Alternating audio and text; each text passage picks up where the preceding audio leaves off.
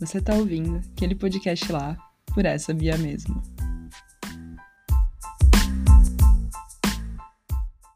E aí, rapaziada? Espero que esteja tudo bem por aí, apesar do apocalipse. Hoje a gente tem a continuação do episódio 12, porque a gente tá muito chique. Novo ano, infinitas possibilidades, e eu me embrenhei em uma pergunta com resposta grande o suficiente para ser dividida em três episódios. Não sei como anda na sua memória, mas só para dar aquela refrescada. Pergunta é: quem é você? Quem somos nós? Eu quero falar sobre o que compõe identidade, a minha pessoa, o que faz de mim quem eu sou. Para responder essa perguntinha complexa, eu dividi os resultados da pesquisa em três pedaços: o mundo exterior, ou seja, né, nosso contexto cultural, nossa família, etc. A fronteira, que é o nosso corpo, e o mundo interior, que é a nossa cabeça. Da última vez, eu passei meia hora falando de contexto, sociedade e tudo que nos afeta de ambiente, assim. Não tudo, né? Lógico, porque tudo afeta, é muita coisa. Mas enfim. Hoje eu vou falar da divisa entre a gente e o mundo. Eu vou falar do nosso corpo, que é a última fronteira. Segue o fio. Vamos lá. Nós somos uma grande cadeia de eventos, eventos culturais, familiares, psicológicos, genéticos. Estou usando a palavra evento de forma bem genérica mesmo, tá? Só para ilustrar que a gente é uma grande teia de coisas. Por causa disso, pensar no nosso corpo é muito fascinante. Ele é o ponto de contato, a interface entre o que se passa na nossa cabeça doida, né, e o que acontece com o mundo lá fora. Além de ser esse ponto de conexão crucial, então por si só já é muito importante, ele também é expresso de maneiras únicas, porque cada corpo é de um jeito. Ele expressa toda a genética que a gente recebe e concretiza quem somos. Nós somos porque nós temos corpo, o nosso corpo. E, inclusive, a gente modifica né, esse corpo para expressar a nossa identidade. Desde as coisas mais banais, como o corte de cabelo e as roupas que a gente veste, até as mais permanentes, como tatuagens, piercings, modificações, cirurgias. São escolhas de apresentação social que vêm para refletir a nossa identidade trabalhando na fronteira para a gente sinalizar quem a gente é para o mundo lá fora. Mas a maioria das coisas relativas ao corpo a gente não tem controle. Na aula de biologia a gente aprende que esse corpo é fruto né, do encontro mágico entre óvulo e espermatozoide. Cada um traz metade do material genético que, junto e misturado, vai dar a gente, que são basicamente né, duas metades dos nossos 46 cromossomos. Estatisticamente, e eu de fato fiz a conta para checar, a chance do encontro mágico dos seus pais, né, gerar um bebê com o seu código genético é zero. Se você quiser ser bem exato, é um em mais de 8 milhões de chance, ou de 0,00001%.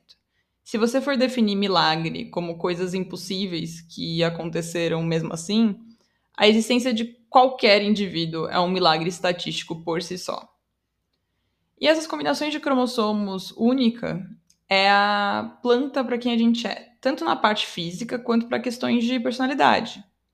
Eu tentei pesquisar, né, qual que, que, que de nós é hereditário, o que, que da personalidade é genético, mas a estimativa é bem abrangente, é algo entre 30% e 60%, não tem consenso. Eu vou entrar mais fundo né, no que é personalidade no próximo episódio da nossa trilogia, mas é interessante pensar que pelo menos um terço dos nossos traços, né, em tese, vem antes mesmo da gente interagir com o mundo e fazer escolhas. Vem daquele rascunho de pessoa, daquela sopinha genética que fez a gente. Mas como que a gente consegue, né, identificar traços individuais em um serzinho que nem é gente direito? Como dá para afirmar que algo vem do corpo, né, e não das nossas experiências? Eu achei um exemplo muito ilustrativo que me deixou muito reflexiva, que é que se você faz um barulho alto, por exemplo, né, perto de um recém-nascido, vão ter alguns bebês que eles vão virar a cabeça para longe do som, vão se incomodar. E vão ter outros bebês que vão olhar para a direção do som com interesse para tentar entender o que está acontecendo. Todos os bebês, eles não processam o mundo igual, assim, da mesma forma. E isso por si só já mostra que tem coisas que vêm antes da criação, antes do ambiente. Eu comentei no último episódio de um documentário muito show chamado Three Identical Strangers Três Estranhos Idênticos. E caso você não lembre, é sobre trigêmeos que foram separados no nascimento e acidentalmente se encontraram na vida adulta. E eu recomendo fortemente que você assista, apesar né, dele ter saído do catálogo da Netflix, uma grande tristeza. É interessante a narrativa de como cada um dos três irmãos cresceu e viveu antes e depois de se encontrarem.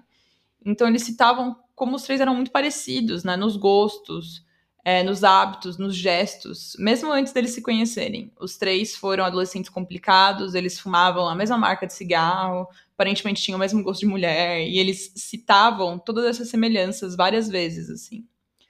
Durante esse doc, também aparece um outro par de gêmeas que foram separadas e se encontraram só na vida adulta. E elas também descobriram ter os mesmos maneirismos, jeito de falar, interesse. Se não me engano, elas também estudaram coisas parecidas na faculdade. E ambas também tiveram depressão. Então você vê todo esse histórico muito parecido. O documentário todo é em cima né, dessa brisa de hereditariedade versus criação. E, obviamente, é uma parada inconclusiva. A gente sabe que ambos importam e que eles interagem, mas ninguém tem a marca exata do quanto. Eu vou repetir a mesma citação que eu fiz no episódio passado de uma especialista no final do documentário, porque eu acho que ela é perfeita, assim. Que a genética pode definir as suas tendências gerais, suas direções, mas a criação e as suas experiências que cimentam seus caminhos reais. Tem um dado aqui da OMS que eu achei na UOL que fala que o fator genético para a maioria dos transtornos de personalidade é cerca de 50%. Um gene de propensão, sei lá, de alcoolismo, por exemplo, pode passar de pai para filho, mas o ambiente pode ser definitivo se aquilo vai se concretizar no nosso corpo, vai se manifestar em quem a gente é ou não. Eu repito palavras, né? Eu, durante o texto, eu repito palavras como rascunho e planta quando eu me refiro à genética, porque ela realmente só se concretiza reagindo com o ambiente. Não adianta, tudo interligado. E essas divisões que eu fiz na pesquisa são mais escolhas narrativas do que práticas. Num outro doc, que eu faço propaganda sempre, explicando a mente, no episódio da personalidade, eles colocam de uma forma interessante assim. Então, você provavelmente nasce com um parâmetro. Sei lá, se a humanidade pode estar tá numa escala de 0 a 10 em extroversão, eu, Beatriz, nasci com um intervalo possível, geneticamente, sei lá, de 6 a 9. Aí, com as minhas experiências, eu posso flutuar para ser uma pessoa hiper extrovertida, tirando 9, 8, ou para uma pessoa menos extrovertida, tirando 6, mas provavelmente a minha tendência tá ali para aquele lado. Tem gente que vai nascer com intervalos maiores, tipo de 2 a 8, ou mais extremos, de 1 a 3, cada um de um jeito. E aí, além desses intervalos pré-definidos, tem muito de como a vida vai desdobrar, como o nosso ambiente vai definir. Inclusive, que eu acho isso aqui uma reflexão bem importante, porque a gente nunca chega a existir sem estar num ambiente. Aquele encontro mágico dos gametas, né? Que é outra palavra aí para para células do. Ah, esqueci o nome agora, espermatozoide e óvulo. o encontro mágico do gameta dos nossos genitores acontece no útero, na maioria das vezes, né, pelo menos.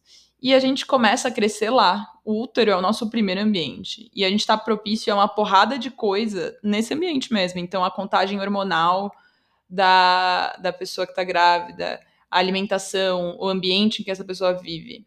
Mesmo se a gente fingisse que não tem nada na nossa personalidade que é genético, a gente provavelmente já chegaria no mundo impactado pela forma que a gente viveu nos nossos primeiros nove meses, né? Que foi às vezes mais, às vezes menos, né? Não sei como foi o seu nascimento, mas como a gente viveu esses primeiros meses no nosso primeiro ambiente. E esse corpinho, né? Todo desenhado, a imagem e semelhança dos nossos ancestrais. Que, que acontece com ele quando ele está existindo no mundo? Então a gente tem todo esse mapa genético que manifesta o nosso corpo aí dessa forma única e linda que ele tem. Como que o ambiente aqui fora reage ao nosso corpo? Que é a fronteira entre eu e o mundo inteiro. É a forma que o mundo vai me perceber. E certamente a forma que o mundo reage vai me afetar. Obviamente que isso está relacionado né, com o contexto cultural, familiar, etc. Mas eu optei por colocar é, nesse episódio porque se trata do corpo. No fim do dia, essas coisas estão interligadas. A forma que a gente é lido pelo mundo é intrínseca à nossa identidade. Os rótulos que a gente recebe faz a gente ter experiências distintas. Duas pessoas de contextos muito parecidos e corpos diferentes podem ter experiências bem diferentes. Lembrando das aulas de biologia um segundo, então, mais na verdade, né? Porque já falei de gameta, tô claramente muito bióloga hoje, mas enfim. Genótipo é a constituição genética, certo? Então é o que diz que a gente vai ser no gene. Fenótipo é a manifestação observável desses genes. Tem fenótipos que não afetam em nada a minha existência social. Então, eu tenho, por exemplo, o meu lóbulo da orelha preso. Isso não me afeta. Eu tenho covinha no queixo. Isso eu acho que não me afeta muito. Talvez tem gente que vai me achar mais bonita ou menos, mas assim, não me afeta tanto. Agora, o meu fenótipo, sei lá, aqui, de pessoa branca, com certeza vai me afetar. Vamos lá. Numa sociedade como o Brasil, altamente racista, mas com mais da metade da população negra, que, que significa raça? Num país né, que pessoas negras são menos de 40% dos matriculados no ensino superior, que a cada 23 minutos morre um jovem negro. Quando a gente começa a listar essas características do racismo no Brasil, o que quer dizer para mim ser uma mulher branca nesse país? Como que isso repercute na minha identidade? Eu posso ter minhas questões, por exemplo, relacionadas a gênero, né? Então eu sou uma mulher e eu recebo tratamento de acordo, então eu tenho medos e questões por causa disso mas uma coisa jamais vai excluir a outra. A minha identidade de mulher branca. A minha consciência está intrinsecamente ligada com a minha branquitude. Por mais que a gente fale de alma, de uma essência nossa que existe além do corpo, né? Não sei se a gente fala, não sei se você fala sobre isso, mas enfim, você sabe o conceito de alma. Por mais que a gente fale de algo que vai além do nosso corpo terreno, a nossa identidade hoje não existe separada do corpo. Meu corpo é branco em uma sociedade racista e eu recebo o bônus e essa estrutura faz parte de mim também, não dá para eu me desvencilhar. E o inverso é verdadeiro, né? Uma pessoa negra não está dissociada da sua negritude, tanto pelo ônus de um mundo racista, né, que oprime e afeta desejos, comportamentos, medos, forma de se apresentar, mas também por toda a ancestralidade e história envolvida em ser uma pessoa negra, né, no mundo hoje a gente pode ter escolhas iguais. Então, por exemplo, eu posso optar por usar o meu cabelo natural. Mas uma pessoa negra optar por usar o cabelo natural tem um significado bem diferente, tem impacto bem diferente na sociedade. Comportamentos iguais também, sei lá, correr na rua, são recebidos de forma bem diferente, já que uma pessoa negra provavelmente vai ser acusada de estar tá fugindo de um assalto e uma pessoa branca vai ser vista como alguém fitness. Então, todos esses olhares tem um impacto na percepção que a gente tem da gente mesmo e tem um impacto na nossa formação. Além de toda a questão, né, de todas as histórias e ancestralidades envolvidas com cada tipo de corpo. E isso dá para ir aprofundando para qualquer pessoa racializada, então falando de pessoas de descendência asiática, falando de pessoas indígenas, dá para falar como a pessoa apresenta e performa gênero, então se a pessoa não se conforma é, com os binários de gênero, se a pessoa é trans. Dá para falar sobre pessoas gordas ou magras num lugar altamente gordofóbico que a gente existe hoje, porque tudo isso é impactante. E o meu ponto principal é que aqui é mais que um rótulo, né? Não é só oi, meu nome é Bia, eu sou uma mulher branca, mas é também a forma que eu sou tratada, como eu vou reagir a partir daí. A minha forma de pensar e de existir vai estar sim 100% associado à minha imagem, porque eu cresci nela e é essa a minha perspectiva no mundo. Não tem muito como fingir que não. Eu acho que a gente tem a mania, às vezes, né, de pensar que a gente está além de certas coisas, que a nossa identidade vai mais fundo que o nosso corpo, que a gente tem uma consciência que não tem cor, que não tem uma série de coisas. Mas eu não acho que seja o caso. O nosso corpo é a fronteira definitiva se esse é um corpo dissidente, ou seja, um corpo de um grupo oprimido, como de pessoas negras, gordas, trans, com deficiência, a experiência é completamente oposta e diferente de um corpo chamado de padrão. E essas duas formas de vivenciar o mundo são parte de quem a gente é. Tem uma parada que eu vi uma vez que não é totalmente relacionada, mas é muito interessante, tá? Eu juro. É, é uma recomendação, como tudo que eu faço, mas assim, que eu acho assim, muito legal.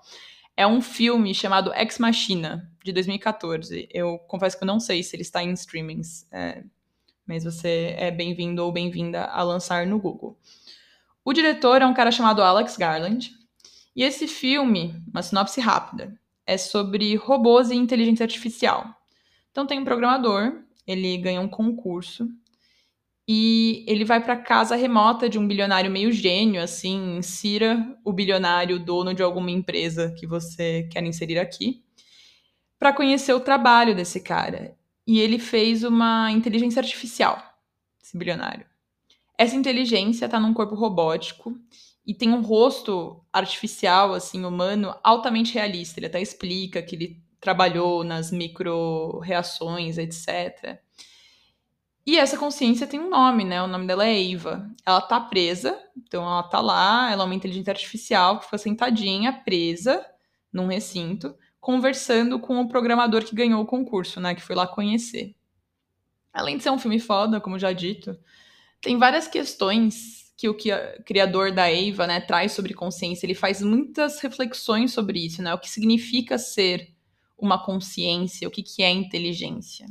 Tem uma hora que ele fala que a Eva é capaz de sentir atração sexual e de sentir prazer, porque ele pôs transmissores específicos na região que seria a virilha. Ela tem uma sexualidade, inclusive, e ele programou ela como hétero, né? Tal qual a sociedade nos programa, ele programou a Eva para ser hétero. O outro cara, o programador, né, fica meio confuso, não entende muito bem qual que é a brisa disso. E o criador da Eva responde, e aí lembrando que não é uma citação exata, porque eu tô puxando a memória, mas ele, ele põe a questão. Existe uma consciência humana desvinculada de sexualidade de corpo? Não existe. Não tem um ser humano sem corpo, não tem um ser humano que não tenha questões relacionadas ao seu corpo e sexualidade, independente de qual seja o corpo e qual seja a sexualidade. E ele fala: eu queria criar uma consciência. E consciência não é capacidade computacional, é uma inteligência artificial, a imagem e semelhança da humanidade também teria essas questões de corpo, não daria para apurá-la numa tela. E desde que eu vi esse filme, assim, eu pirei nisso muito intensamente. A nossa consciência está 100% vinculada à nossa existência corporal. Por isso que foi importante, nesse grande estudo de quem a gente é, que nos compõe, pensar sobre essa fronteira que é o nosso corpo. Bom, né, no episódio passado eu comecei a responder a pergunta de quem eu sou, inclusive te dando um pouco mais de intimidade comigo, né, que eu sei que às vezes vocês sentem falta. É, e eu comecei dizendo que eu sou uma mulher brasileira, paulistana, parte da minha família, que eu poderia descrever né, por um tempo, porque é uma grande família. Eu sou uma falante nativa de português, contemporânea do século XXI, pioneira digital, né? Aquela galera que usou rede social pela primeira vez. E eu também preciso acreditar, não, acrescentar nesse bolo que eu sou uma mulher branca no Brasil do século, do século 21, né, de 2022. Eu sou cis, eu não tenho deficiência e uma série de outras questões que envolvem o meu corpo e, portanto, a forma que eu navego o mundo. Poderia tentar descrever os meus 46 cromossomos, e eu posso tentar adivinhar o que, que eu herdei, né, da minha personalidade pela genética e pela criação, assim. Eu confesso que eu não saberia como descrever os meus 46 cromossomos, mas podia tentar descobrir, né? E aí eu teria também que voltar cinco casas, porque daí eu preciso falar do ambiente de novo, de como o meu genótipo e fenótipo reagiram ao mundo. E aí eu vou ficar 40 minutos numa grande resposta circular, porque é assim que a gente gosta, né? Quando não tem uma resposta objetiva. Sei que vocês são que nem eu. Incrível, né, time? Eu falei tanto e eu falei bastante coisa. Tipo, eu falei informações, creio eu. Mas eu ainda não disse quase nada, ainda dá para falar muita coisa. Dois episódios de quase. Deixa eu ver quanto tempo eu tô falando nesse aqui. Então, um episódio meia hora, um episódio aqui de quase 25 minutos, 20 minutos. É... E eu ainda não disse tudo que eu tenho para dizer. Tem bastante coisa para explorar. Daqui 15 dias a gente vai ter então o episódio 14 que encerra essa trilogia linda que abriu esse ano de 2022, né? Começando bem, time. Eu tô me divertindo aqui, eu acho que tá bem perceptível que eu gosto de ser existencial, mas eu espero que vocês também estejam. No próximo episódio, eu vou falar de alguns traços de personalidade, como eles se desenvolvem pelo tempo, então, como que a gente muda, e se a gente consegue modificar quem a gente é não só os nossos marcadores de identidade, mas sei lá, ah, sou muito tímida, sou muito extrovertida, sou muito teimosa. Será que dá para mudar? E eu também vou falar de um dos meus assuntos favoritos no mundo inteiro, que é memória. Que no fim a gente também é, né? Nossas memórias. Mas é isso. Te aguardo.